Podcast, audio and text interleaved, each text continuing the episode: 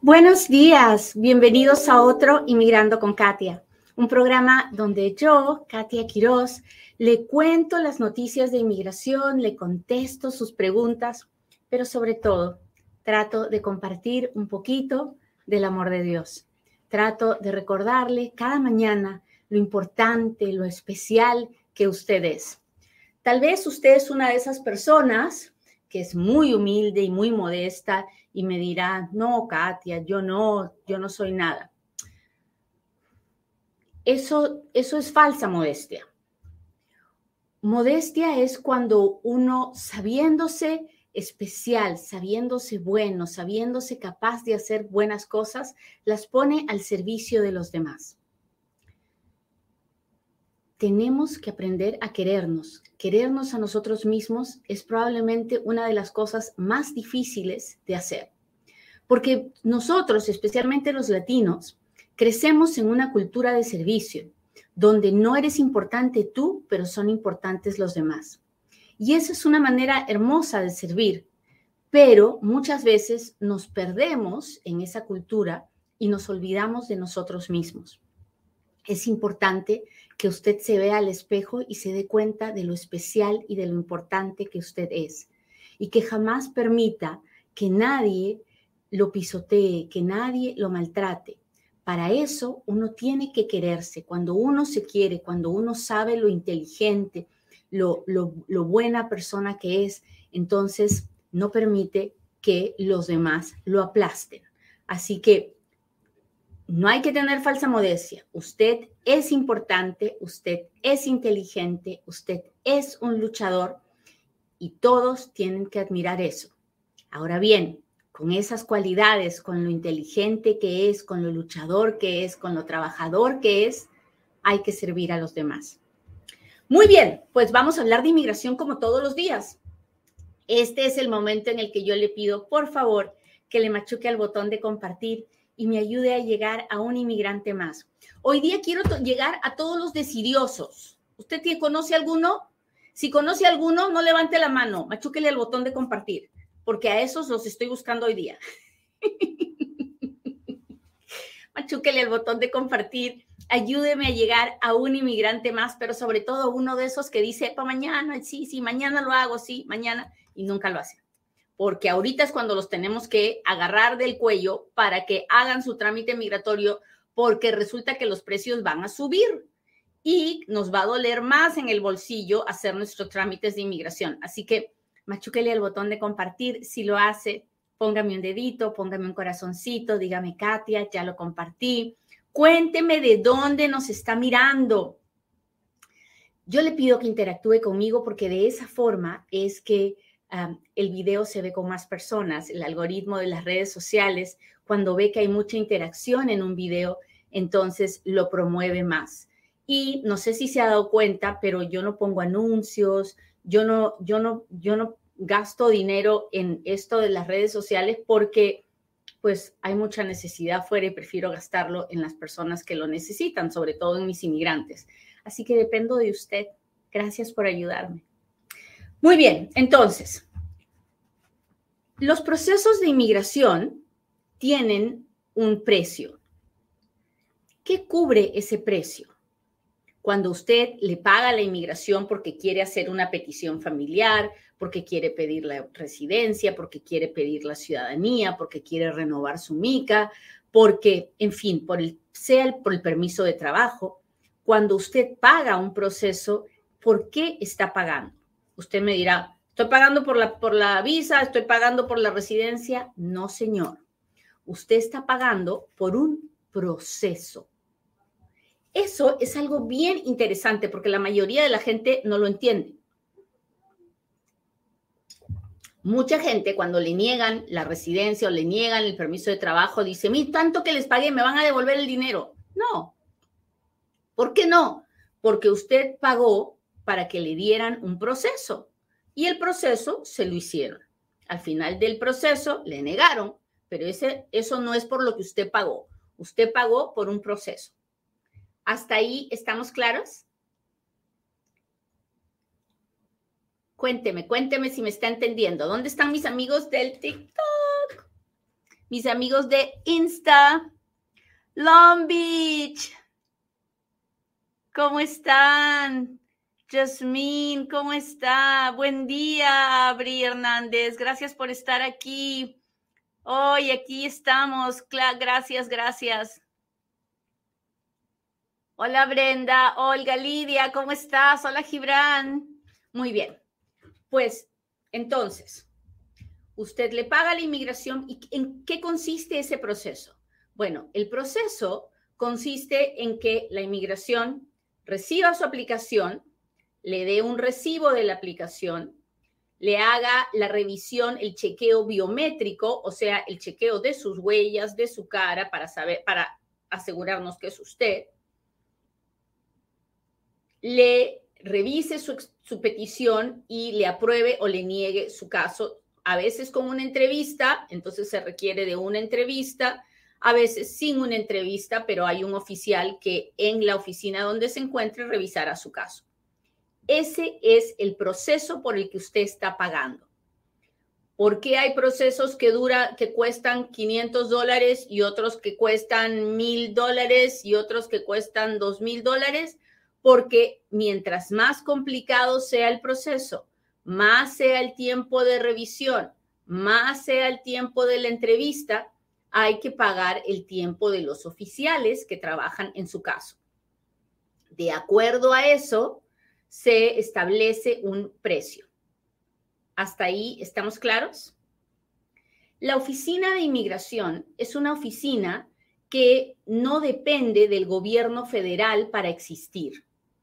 Cuando el gobierno federal creó la oficina de inmigración, los ciudadanos americanos dijimos, dijeron, pues a nosotros no nos importa que pagares por esta oficina, preferimos gastar nuestro dinero de nuestros taxes en puentes, carreteras y lo que y, en las cosas que nos ayuden a nosotros.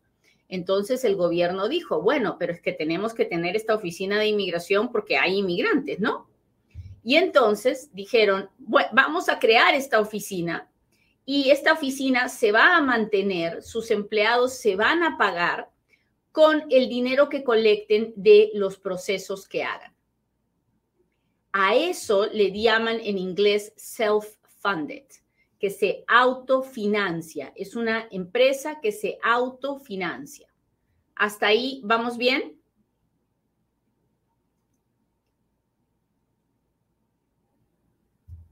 Cuénteme, cuénteme si me está entendiendo. Hola Flores Rivera, cuénteme si me está entendiendo.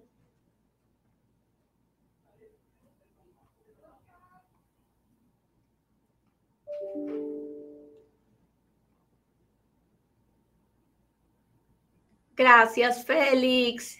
Félix siempre me contesta. Muchas gracias, muchas gracias. Gracias, Luis, Lili, por estar aquí.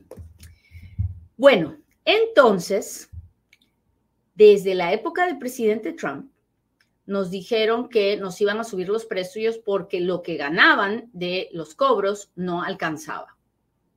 Pero ah, eso fue el mismo tiempo que hicieron todo el revolú de la carga pública.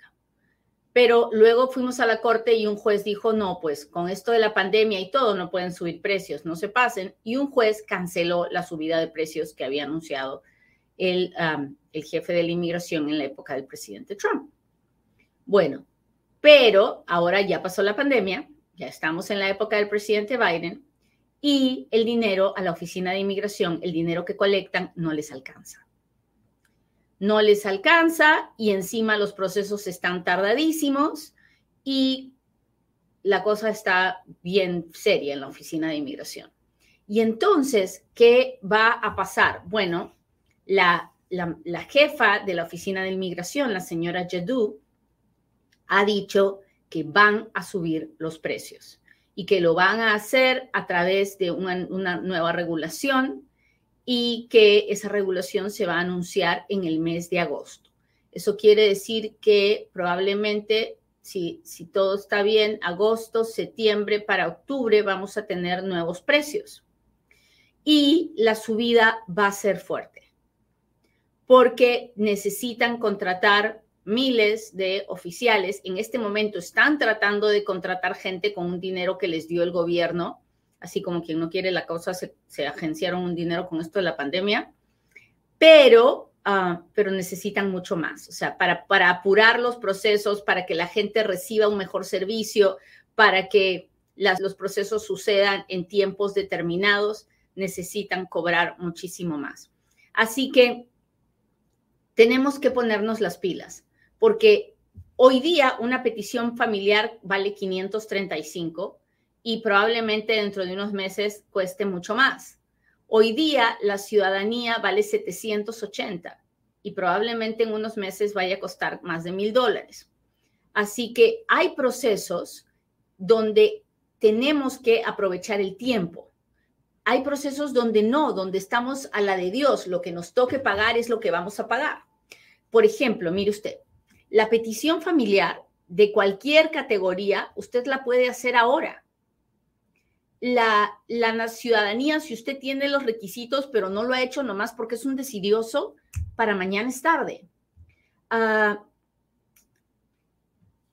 ¿Qué otra cosa puede ser? Esas, las, esas dos cosas las puede hacer hoy día mismo y no tiene que esperar más. Hay otras cosas donde tenemos fechas que tenemos que cuidar. Por ejemplo, la renovación de un permiso de trabajo se tiene que hacer cinco meses antes. La, renovación de la residencia seis meses antes de que se venza. La remoción de condiciones cuando uno está cuando uno tiene la residencia condicional por dos años y quiere remover las condiciones, la tiene que hacer tres meses antes. Así que fíjese bien cuándo se vence el permiso de trabajo, la residencia o la residencia condicional para que si puede aplicar en estos meses no se demore, o sea, no lo deje a la desidia porque tal vez para cuando usted quiera ya va a haber subido el precio y usted se va a sentir mal de tener que gastar más por el mismo servicio. ¿Ok? Ahora, hay cosas para las que no podemos prepararnos ni podemos tratar de ahorrar.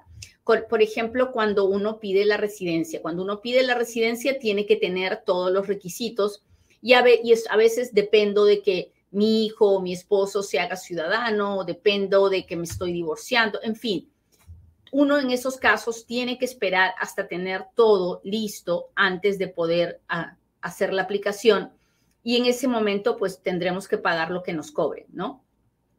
Pero es bien importante que si usted puede, sobre todo las peticiones familiares, a mí me sorprende mucho cuando me encuentro con personas, por ejemplo, que me dicen, llego viviendo 30 años indocumentado y tengo mi hermano ciudadano, pero mi hermano ciudadano nunca me pidió porque demoraba muchos años. Y los años pasaron. Y si su hermano lo hubiera pedido, hoy día estaríamos contando otra historia. Entonces, el hecho de que una petición familiar se demore muchos años no significa que usted no la debe hacer. Todo lo contrario, ya la historia nos ha demostrado que las leyes de inmigración en, esto de las reformas migratorias se demora, ya van 30 años y todavía no ha cambiado. Entonces, por favorcito, si usted tiene un hermano, si usted tiene un eh, hijo ciudadano, un hermano ciudadano, un papá eh, ciudadano, pídale a los papás que le hagan, al papá, al hermano o al hijo que le haga la petición familiar. Si usted está, si usted está soltero y tiene un papá residente o ciudadano, dígale a su papá o a su mamá que le haga la petición familiar. Tiene que buscar, no importa cuánto demore. La pregunta no es cuánto demora, para qué voy a hacer el gasto. Usted necesita tener algo en el sistema si está indocumentado en los Estados Unidos. Y si está fuera también, si usted tiene la esperanza de venir a los Estados Unidos, haga que su familiar le haga la petición. El familiar no tiene que estar trabajando, el familiar ciudadano o residente me refiero, no tiene que estar trabajando, no tiene que tener ninguna, ningún requisito especial, tiene que firmar la petición. Si usted es ese familiar ciudadano o residente que quiere hacer las peticiones por sus familiares, pero pues ah, no tiene la lana, está muy ocupado, hable con el familiar y dígale, oye, yo te lo firmo, encárgate tú de que se haga la petición y yo la firmo tenemos que movernos, muchachos, porque ya ahora sí, ya no va a haber marcha atrás, nos van a subir los precios y la subida ya nos avisaron que no va a estar suavecita, ¿ok? Así que échele ganas, pongámonos a trabajar y ahora sí, hágame sus preguntas porque ahora es cuando Katia responde.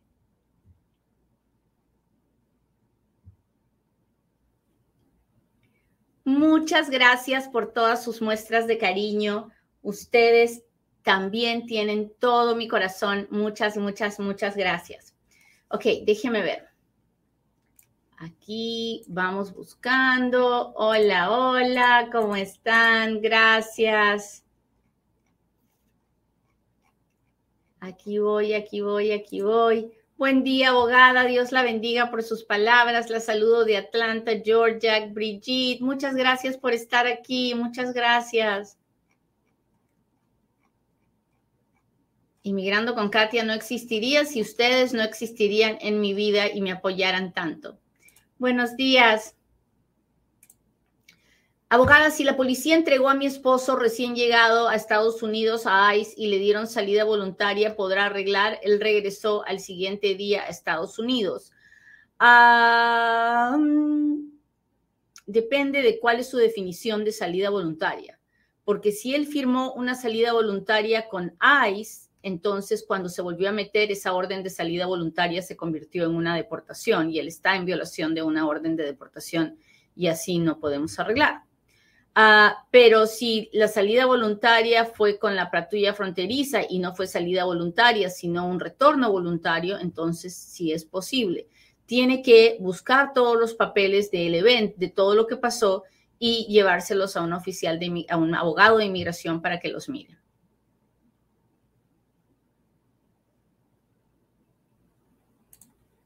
La residencia de mi hijo termina en mayo del 2023, que es más conveniente tramitarle la residencia o la ciudadanía. Él tiene 27. Lo más conveniente es que si él, si él ya habla inglés y ya puede aprender las 100 preguntas, que haga la ciudadanía si no tiene ningún récord criminal, no ha tenido ningún problema y no ha vivido más de seis meses afuera, pues ah, ya tiene más de los cinco años, ya tiene los ah, más de los cinco años, entonces es hora de hacer la ciudadanía.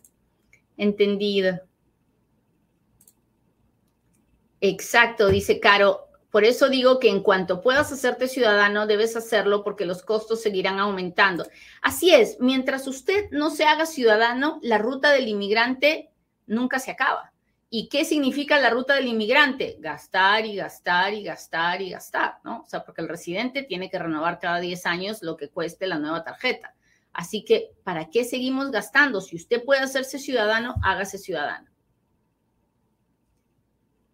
Flores dice, el problema es que no recibo ninguna carta de inmigración que ya recibieron mis documentos, pero ¿cuándo los mandó Flores? No, esa es la partecita que no sé. Ah, no, no, me, no me lo ha escrito en este, en esta, en este texto. Ah, ahorita los recibos, los recibos, las cartas de recibo están bien demoradas. Hay algunas que se demoran hasta 90 días. Si ya se pasó de 90 días, tiene que tener por lo menos la prueba del correo de que lo envió y que lo recibieron para llamar al 1-800 y empezar a quejarse. Ok, al 1-800 de la Oficina de Inmigración me refiero.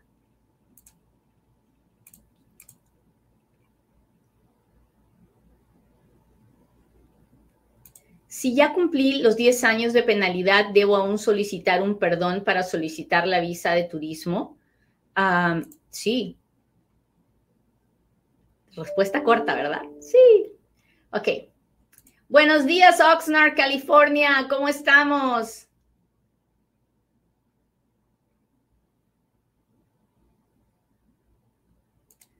Está bien que suban los precios, pero también que sean un poco más efectivos y no tan tardados. Obviamente, así debería ser. Esperemos que así sea. Buenos días, bendiciones, gracias. Las necesito todas, muchachos. Si a usted le gustan las oraciones, ore por mí, no se olvide de mí. ¿Cuál es el valor de una cita con la abogada? No se lo voy a decir. no sé si se ha dado cuenta, pero yo no ofrezco mis servicios. yo siempre le voy a decir que hable con un abogado, pero no tengo que ser yo. Puede ser el abogado que usted quiera. Mucha gente me pregunta por qué, Katia. Mire, la verdad es que yo tengo una, una firma que se llama GWP, pero es una firma especial, no es, no es, no puedo atender a todo el mundo. Entonces, somos un equipo que ve a cada persona individualmente, que trabaja en cada caso uno por uno y, y, entonces mi firma no es para no es para todo el mundo, ¿verdad? O sea, encima no soy no soy una abogada barata, ¿para qué le voy a decir? No soy. Hago, por eso es que hago mucho trabajo social. Hago citas gratuitas en el Consulado Mexicano, en la Casa del Inmigrante, en el proyecto de ciudadanía.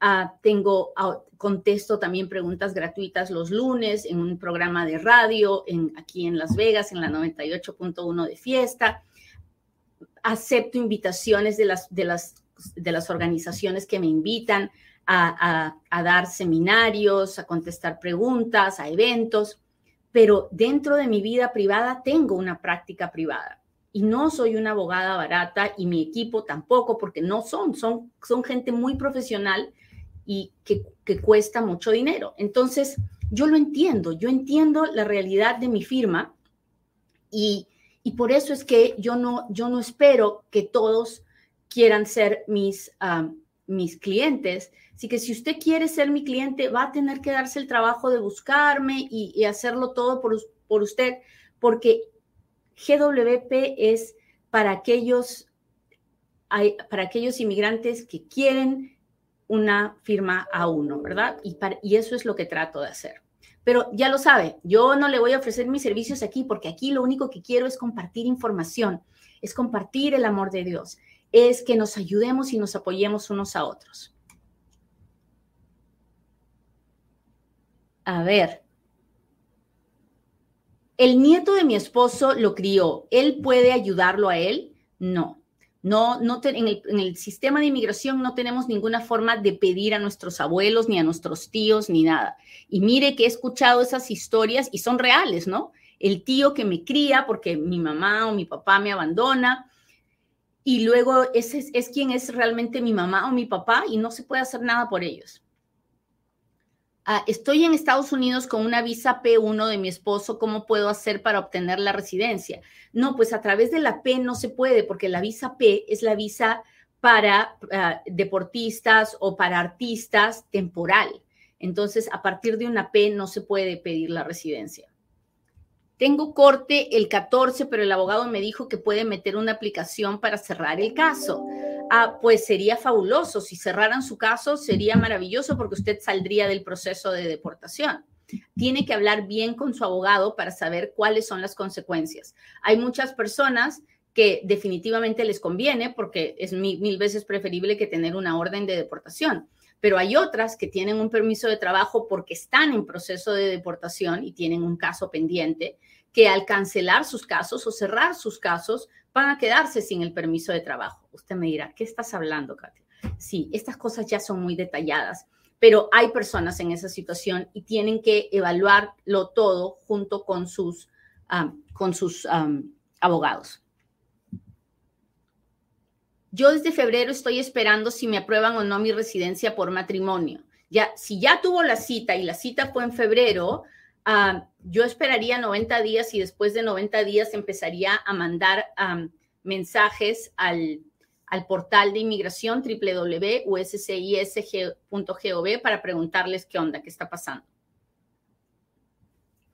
Mm, para pedir a mi novia que vive en otro país, en Ecuador. Los ciudadanos americanos pueden pedir, la visa de novios, así que busque un abogado que le ayude a hacer el trámite. Ah, ¿Qué pruebas puedo adjuntar para remover condiciones de una visa por matrimonio de dos años? Pues las pruebas de su vida, es fácil. Las cuentas de luz, agua, teléfono a nombre de los dos, las, copias de las tarjetas de crédito, los estados de cuenta de la tarjeta de crédito, la misma que tienen los dos, los estados de cuenta del banco, fotos de ustedes en sus reuniones familiares, las, si, si, uno, si los dos trabajan ah, y tienen beneficios, los beneficios, que el beneficiario sea el esposo la esposa.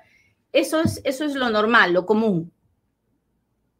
¿De qué trata la ley NACARA? NACARA es una ley que salió en el año 2000 para beneficiar a aquellas personas del Salvador y Guatemala que tenían un caso pendiente de asilo o tenían un, TPS.